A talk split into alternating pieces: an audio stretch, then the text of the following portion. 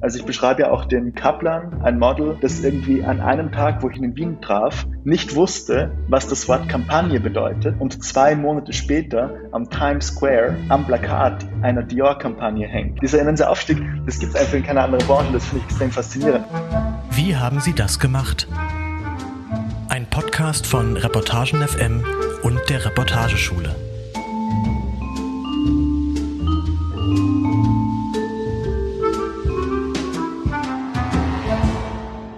Liebe Hörerinnen und Hörer, willkommen zu einer neuen Folge von Wie haben die das gemacht? Dem gemeinsamen Podcast von Reportagen FM und der Reportageschule Reutlingen. Alle zwei Wochen wagen wir einen Blick in den Maschinenraum des Journalismus. Dafür laden wir uns die besten Reporterinnen und Reporter Deutschlands ein und besprechen einen ihrer Texte.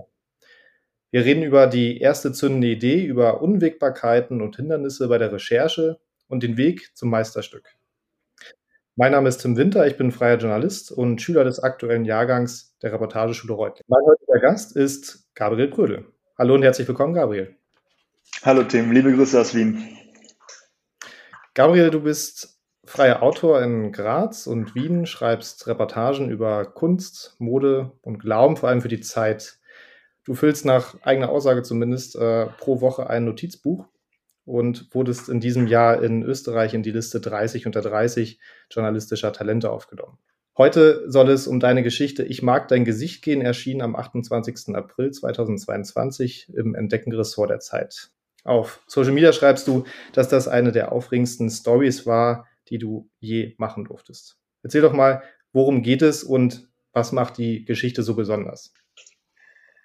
Also in der Zeitgeschichte ich mag dein Gesicht geht es im Grunde um eine Coming-of-Age-Geschichte. Es ist ein Model Scout, also eine Frau, Eva Gödel heißt sie, die sich aufgemacht hat vor 20 Jahren, um eine Modelagentur zu gründen und die mittlerweile für männliche Models die berühmteste Agentur der Welt ist.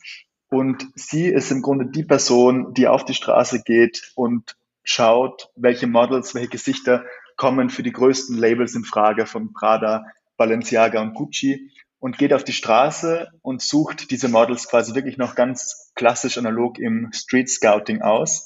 Und ich habe diesen Prozess eben begleitet.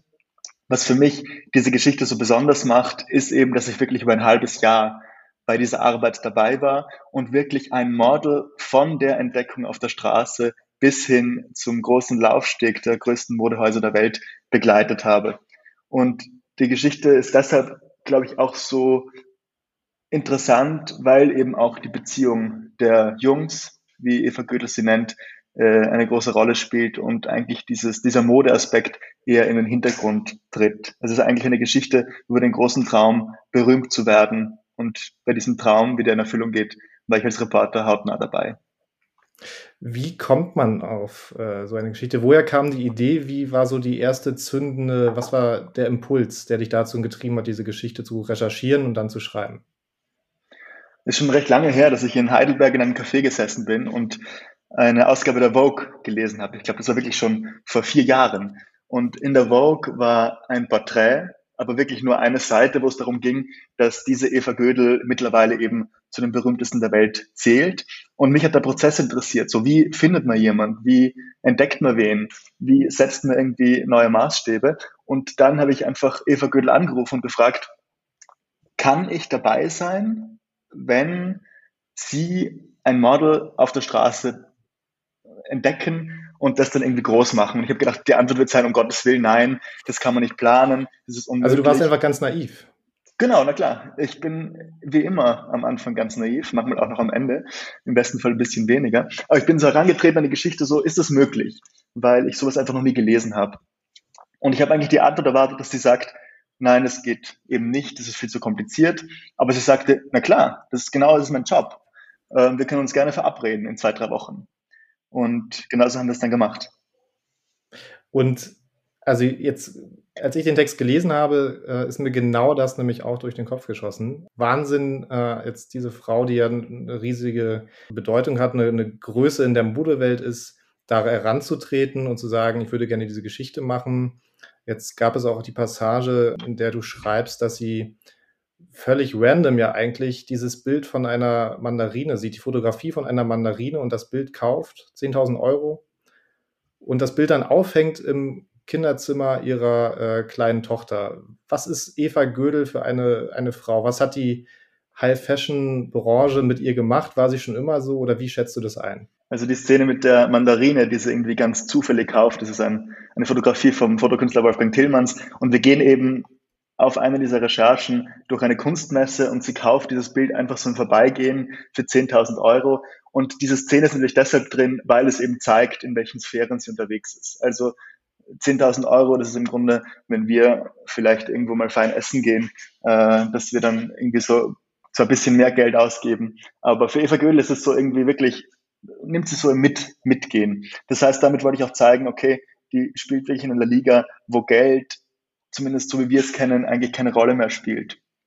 Und in diese Welt ähm, hat sie sich durch ihr Model-Business hineingelebt und ist im Grunde dort angekommen. Ich beschreibe dann auch später, ähm, wo sie ihr Büro hat.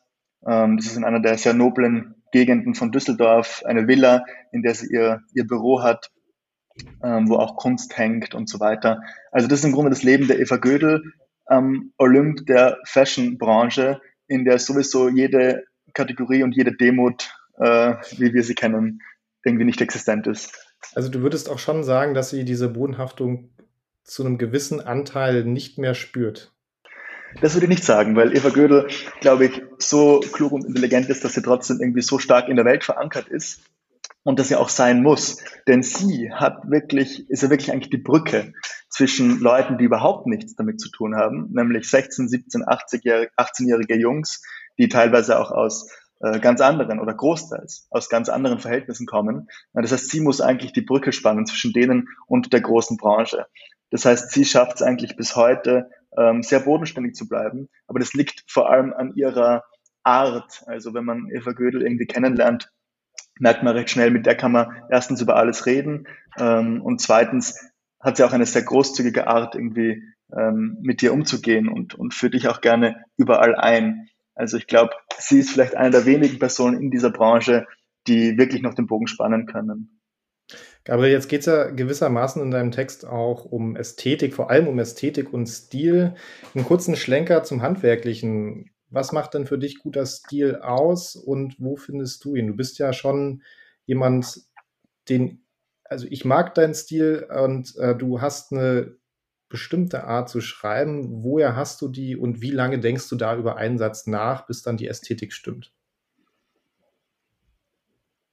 Das ist eine gute Frage. Also ich glaube, Stil hat für mich sehr, sehr viel mit Rhythmus zu tun auch.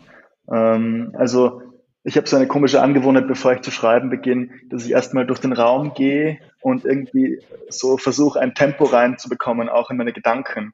Ähm, ich beobachte sehr oft, dass Reportagen durchaus oft sehr schwerfällig geschrieben werden und wo ich bemerke, dass die vielleicht durch zu starke Komposition der Sätze ein gewisser Rhythmus und ein Speed verloren geht.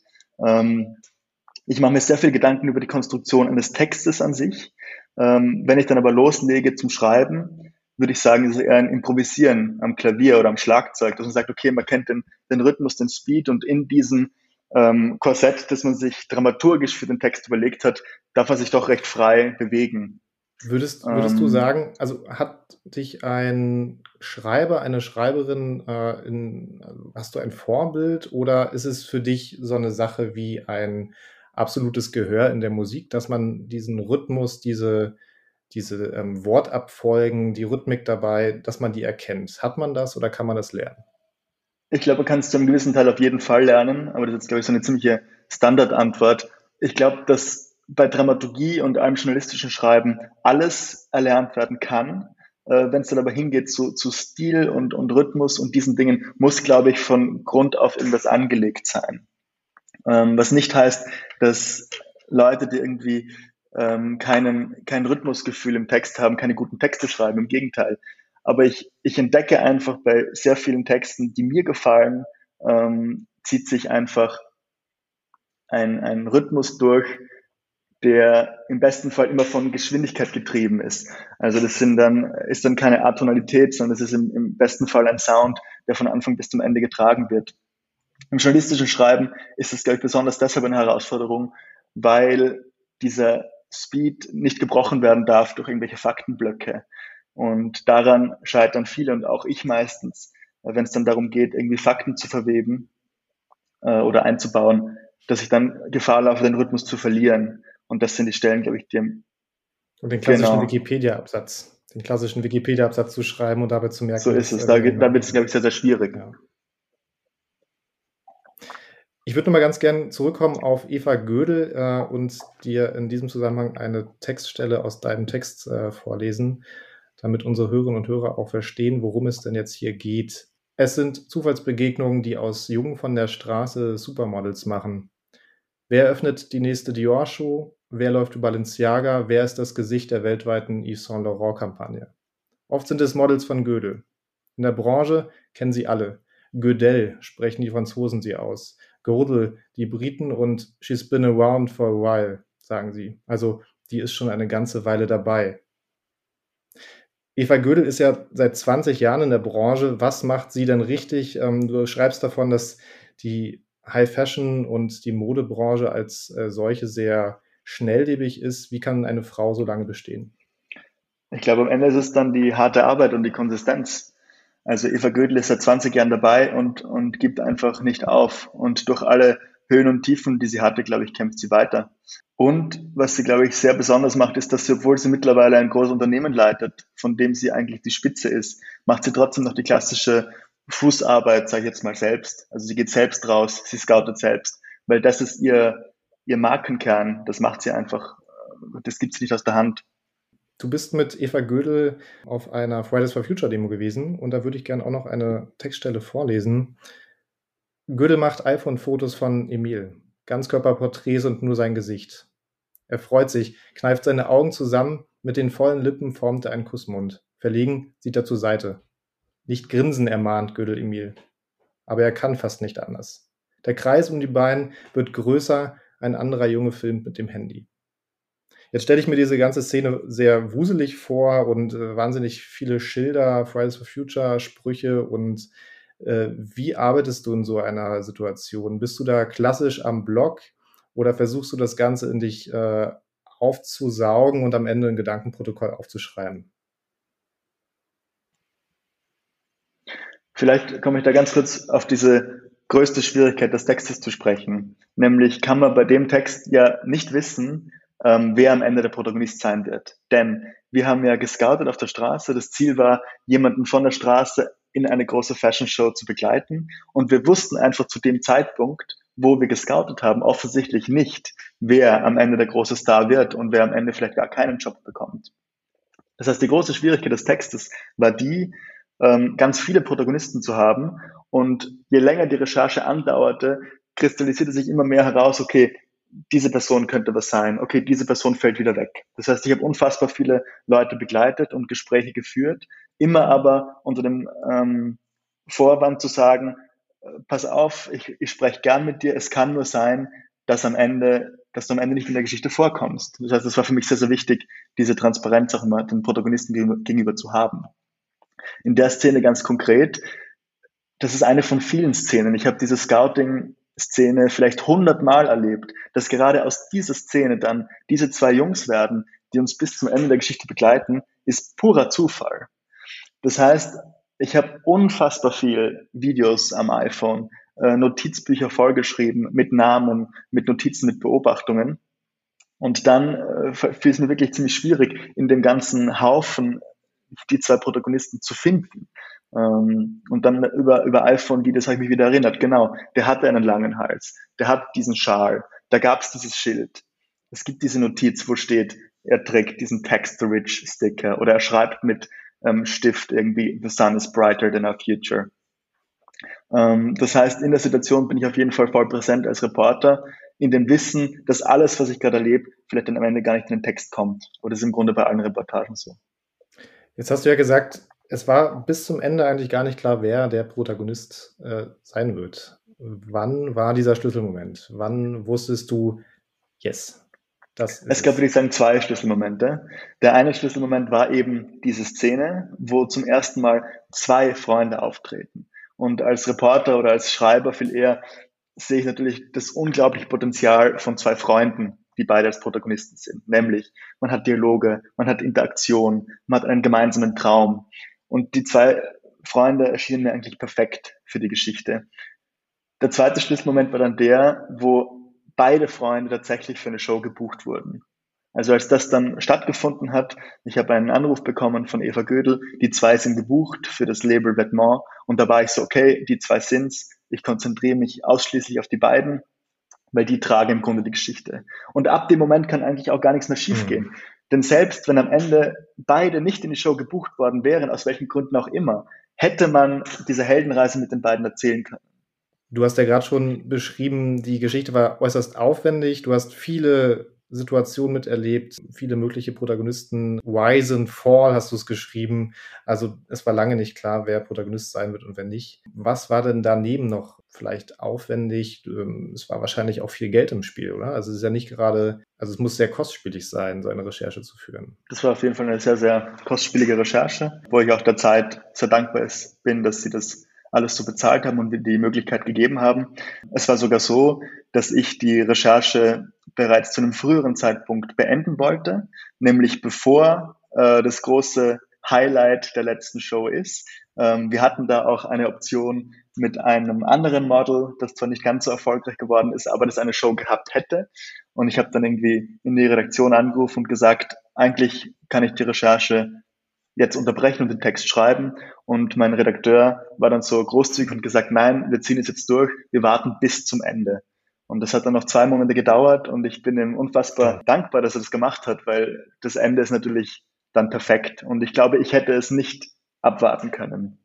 Das war die Ungeduld oder die Gedanken daran, wie viel das jetzt eigentlich noch äh, in Anspruch nimmt, also in Sachen Geld? ich hätte mich nicht fragen getraut, ob ich nach Aufenthalten in Düsseldorf, Paris und Paris noch einmal nach Paris reisen soll. Sorry. Ähm, das ja, das war ja. für mich einfach unverhältnismäßig und es war am Ende wahrscheinlich auch unverhältnismäßig. Also ein riesiges Entgegenkommen der Zeitredaktion. Auf jeden Fall. Im Gegenzug haben sie natürlich auch eine sehr gute Geschichte bekommen. Das ist immer der Deal, den man irgendwie mit freien Autoren und Autoren eingibt.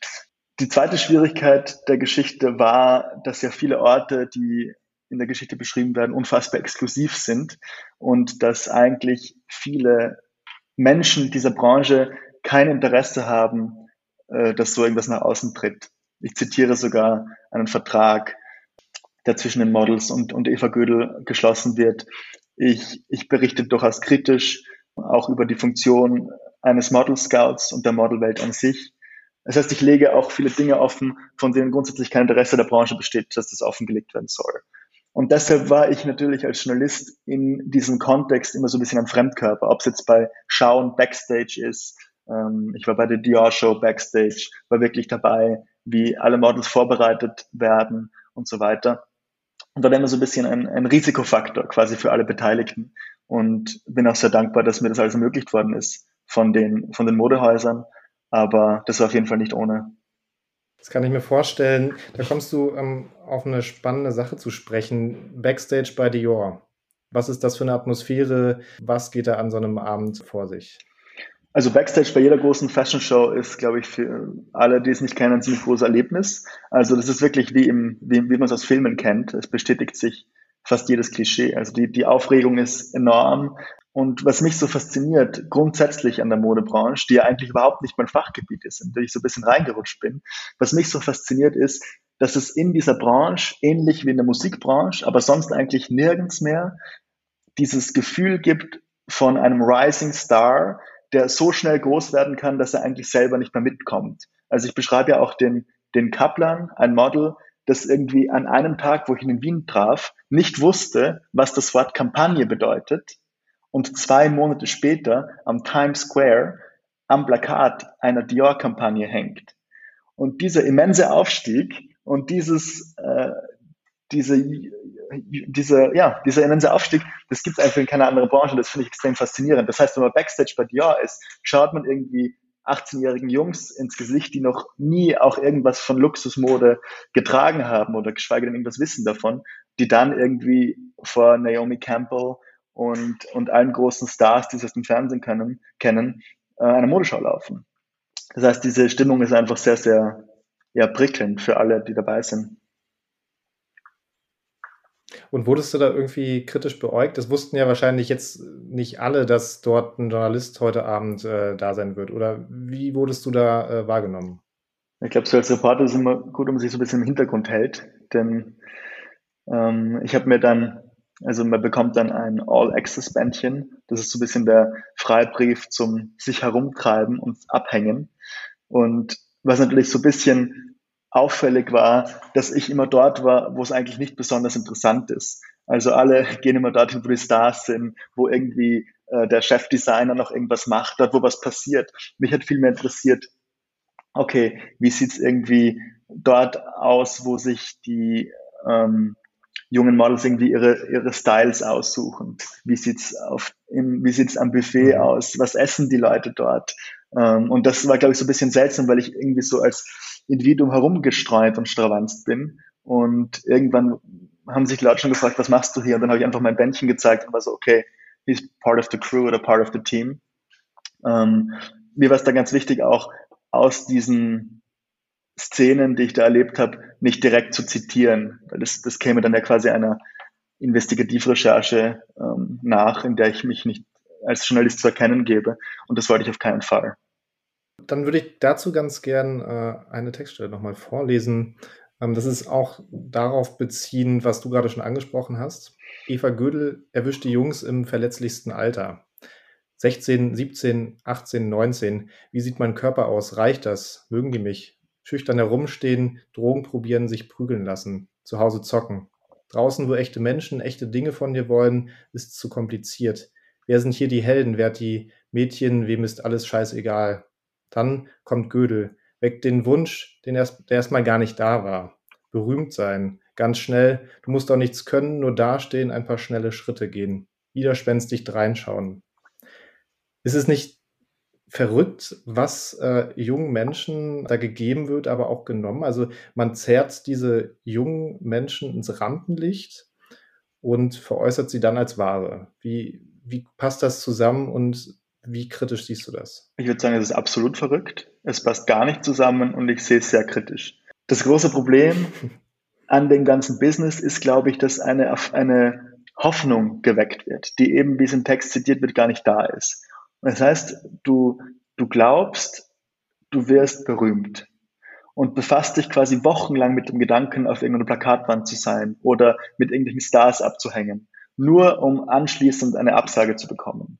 Das heißt, du bekommst irgendwie eine Erfahrung oder du bekommst in den Kopf gesetzt, wie es sein könnte, was ja vorher überhaupt nicht da war als Idee, ähm, nur um das dann wieder abgesagt zu bekommen. Und das sehe ich eigentlich, äh, sehe ich sehr, sehr kritisch, gerade wenn die Leute irgendwie 16, 17, 18 sind, weil in dem Alter, wie ich geschrieben habe, ist es sowieso eine große Frage, wer man ist, wer man sein will. Man wird gehänselt und so weiter. Das ist mal der eine Aspekt, den ich kritisch sehe. Der andere Aspekt, der natürlich auch sehr problematisch ist, zu sagen, okay, du bist jetzt in Paris, du bist in Mailand, du bist in New York, aber eben nur solange du gut aussiehst. Also sobald du irgendwie zwei Kilo zunimmst, bist du raus. So einfach ist es. Und dann kommst du auch nicht mehr zurück. Was Eva Gödel aber da anders macht als viele anderen, wo sie wieder ähm, einiges gut macht, ist, dass sie von Anfang an mit der Idee reingeht, dass sie sagt, macht auf jeden Fall eure Ausbildung fertig, macht auf jeden Fall eure euer Studium, geht euren anderen Interessen nach. Denn mhm. Modeln ist ein, vor allem Male Models, also Männer Models, ist ein Teilzeitbusiness mit einer Ablauffrist. Ähm, äh, und da ist Gödel schon so, dass die Leute auch darauf vorbereitet. Gibt es etwas an deinem Text, was du auszusetzen hast? Gibt es, Achtung, Schönheitsfehler? Also würdest du die Geschichte jetzt aus deiner Perspektive heute vielleicht äh, gerne anders erzählen oder bist du komplett zufrieden mit der Geschichte? Nein, also jeder Text hat auf jeden Fall seine Schönheitsfehler. Und es ist auch so, ich habe den Text jetzt, der ist ja schon ein bisschen her, ein halbes Jahr. Ich habe ihn zur Vorbereitung nochmal gelesen und ich habe auf jeden Fall Dinge entdeckt, wo ich sage, okay, da würde ich entweder was zurückschrauben oder etwas vielleicht ein bisschen umstellen. Ich glaube, wenn ich die Möglichkeit hätte, äh, den Text nochmal zu schreiben, würde ich noch mehr auf diese zwei Jungs, auf diese unglaublich starke Freundschaft eingehen äh, und die Fashion-Welt Welt eher in den, in den Hintergrund stellen. Ähm, weil ich finde, das, das zieht die Geschichte, das habe ich auch jetzt beim Lesen nochmal gemerkt, dass das eigentlich die Szenen sind, die ich, obwohl ich den Text gut kenne, immer noch gern lese. Während ich über alle Szenen, wo die Fashion-Welt im Vordergrund steht, eher querlesen beginne. Das heißt, könnte ich den Text nochmal schreiben, würde ich sagen, okay, da gibt es die zwei Freunde, die haben den Traum, groß zu werden und berühmt. Wir begleiten diese zwei Freunde. Wir sind bei denen im Kinderzimmer. Wir sind, wenn der Typ arbeitet. Ähm, wir begleiten die in die Schule. Mhm. Also, dass es mehr um die beiden geht, als um die Branche an sich. Ich habe das versucht, so gut wie möglich zu machen, aber da kann man auf jeden Fall noch ein bisschen riskanter arbeiten man liest in dem Text ja so ein, so ein, kleines zurückgezogenes Ich. Du bist da ein Fan von, äh, weiß ich von allen deinen Texten. Du versuchst es, äh, ob nun bewusst oder unbewusst, ganz gerne mal unterzubringen. Man liest ein Wir oder ein Ich als Reporter. Äh, geht das? Du bist aber schon ein Fan davon. Was, was magst du da so sehr dran? Also ich liebe das Ich einfach, weil man ist als Autor immer Teil der Geschichte. Also ich kann nie verstehen das Argument, äh, lass das Ich raus, denn du bist nicht Teil der, Geschichte, du hast nichts damit zu tun. Natürlich habe ich damit zu tun. Das ist meine Geschichte. Ich erzähle sie euch. Viel mehr kann man damit nicht zu tun haben. Und deshalb glaube ich, dass dieses Ich, gerade wie, wie ich es gerne verwende und wie das mittlerweile immer mehr äh, Menschen machen, auch gerade bei Hermes Baby, finde ich schon, dass es zeigt, okay, es gibt hier einen Autor, eine Autorin, die natürlich Fragen stellt, die vielleicht das Geschehen allein durch ihre Anwesenheit beeinflusst, die dabei ist, wenn Dinge passieren. Und das Wir, wie ich es eingesetzt habe, war einfach, um zu zeigen, okay, ich war bei dieser ganzen Suche dabei. Ich war jetzt mit Eva Gödel auf den Straßen von Paris. Ich war, das ist nichts, was ich aus einer Erzählung habe, sondern ich habe das erlebt. Und ich glaube, das schafft eine unglaubliche mhm. Nähe. Ich versuche in meinen Texten grundsätzlich auch nicht fremde Quellen zu zitieren, sondern ich versuche meistens, wenn es mir gelingt, auch in Porträts, dass alles, was drinsteht, wirklich nur dann drinsteht, wenn es mir gesagt worden ist. Weil das ist ja oft auch ein, ein Kniff, den man gerade in Porträts oft verwendet. Da, da, da, sagte er mal in einem Interview oder stand in seiner Biografie oder was auch immer. Das versuche ich auszusparen, weil ich will, mhm. dass der Leser, die Leserin eigentlich die Erfahrung mitnimmt, die ich mitgenommen habe. Jetzt stehen noch weitere Projekte in Richtung Mode äh, bei dir an, hörte ich. Was ist da gerade so in der Pipeline bei dir? Also meine vorerst letzten zwei Modegeschichten, die erscheinen werden. Ich glaube, der Podcast erscheint am 1. September. Das heißt, heute ist ein Feature im Zeitmagazin über den Designer von Balenciaga, Demna, über den ich, den ich auch monatelang begleitet habe. Ich war auch zweimal in Paris, habe ihn getroffen, mit ihm gesprochen, war in New York, habe ihn begleitet und daraus eben ein Porträt gemacht, das heute erscheint. Also auch wieder eine riesen äh. Äh, ich freue mich schon auf den Text. Und wenn du jetzt sagst, das ist deine vorerst letzte Modegeschichte. Hast du von der Modewelt jetzt erstmal genug? Hast du durch die vielen Recherchen so viel von der Modewelt verstanden, dass du nichts mehr mit ihr zu tun haben willst? Ich glaube, ich habe nichts von der Modewelt verstanden, aber ich beginne so schon langsam zu verstehen, was mich an der Modewelt interessiert hat oder interessiert. Und zwar eben dieser komplette Wahnsinn eines schnellen Aufstiegs, wie ich davor schon besprochen habe. Und auch diese eigentlich völlig aus der Zeit gefallenen Chemiekult, äh, wie zum Beispiel in der Balenciaga-Geschichte. Demner, der Chefdesigner, wird vergöttert. Der sitzt auf seinem Thron in Paris. Das ist der König der Mode. Sowas gibt es eigentlich in keiner anderen Branche mehr. Und mich hat einfach diese Branche fasziniert, die solche Götter kreiert. Warum kann das sein? Ist das problematisch? ähm, kann man da dabei sein. Und mittlerweile glaube ich aber, dass es meine vorerst äh, vorletzte Modegeschichte ist, einfach weil ich eine Pause brauche von dieser Szene, in der ich jetzt irgendwie doch so ein Jahr mitgeschwommen bin, immer so als Outsider, weil ich war nie ein, ein Fashion mhm. Expert, ähm, immer als Outsider. Ähm, ich kann mich aber nicht ganz davor hüten. Ich habe gerade vorhin ähm, Flüge gebucht auf die Paris Fashion Week Ende des Monats, aber diesmal nur als privater Besucher. Also es hat was mit dir gemacht, das ist doch das Schöne an unserem Beruf, dass man neue Leidenschaften entdecken und äh, denen dann nachgehen kann. Gabriel, in diesem Sinne, äh, vielen Dank, dass du dir Zeit genommen hast. Vielen Dank, äh, liebe Hörerinnen und Hörer, vielen Dank fürs Zuhören. Und an dieser Stelle möchte ich noch einmal ganz kurz auf die Show Notes verweisen. Dort gibt es Links zu den sozialen Netzwerken unserer Gesprächspartner und der Reportageschule. Wir freuen uns, wenn ihr auch das nächste Mal zuhört bei einer neuen Folge von Wie haben Sie das gemacht? Gabriel, danke fürs Dabeisein. Ich sage ciao und bis bald. Vielen herzlichen Dank. Bis bald. Tschüss.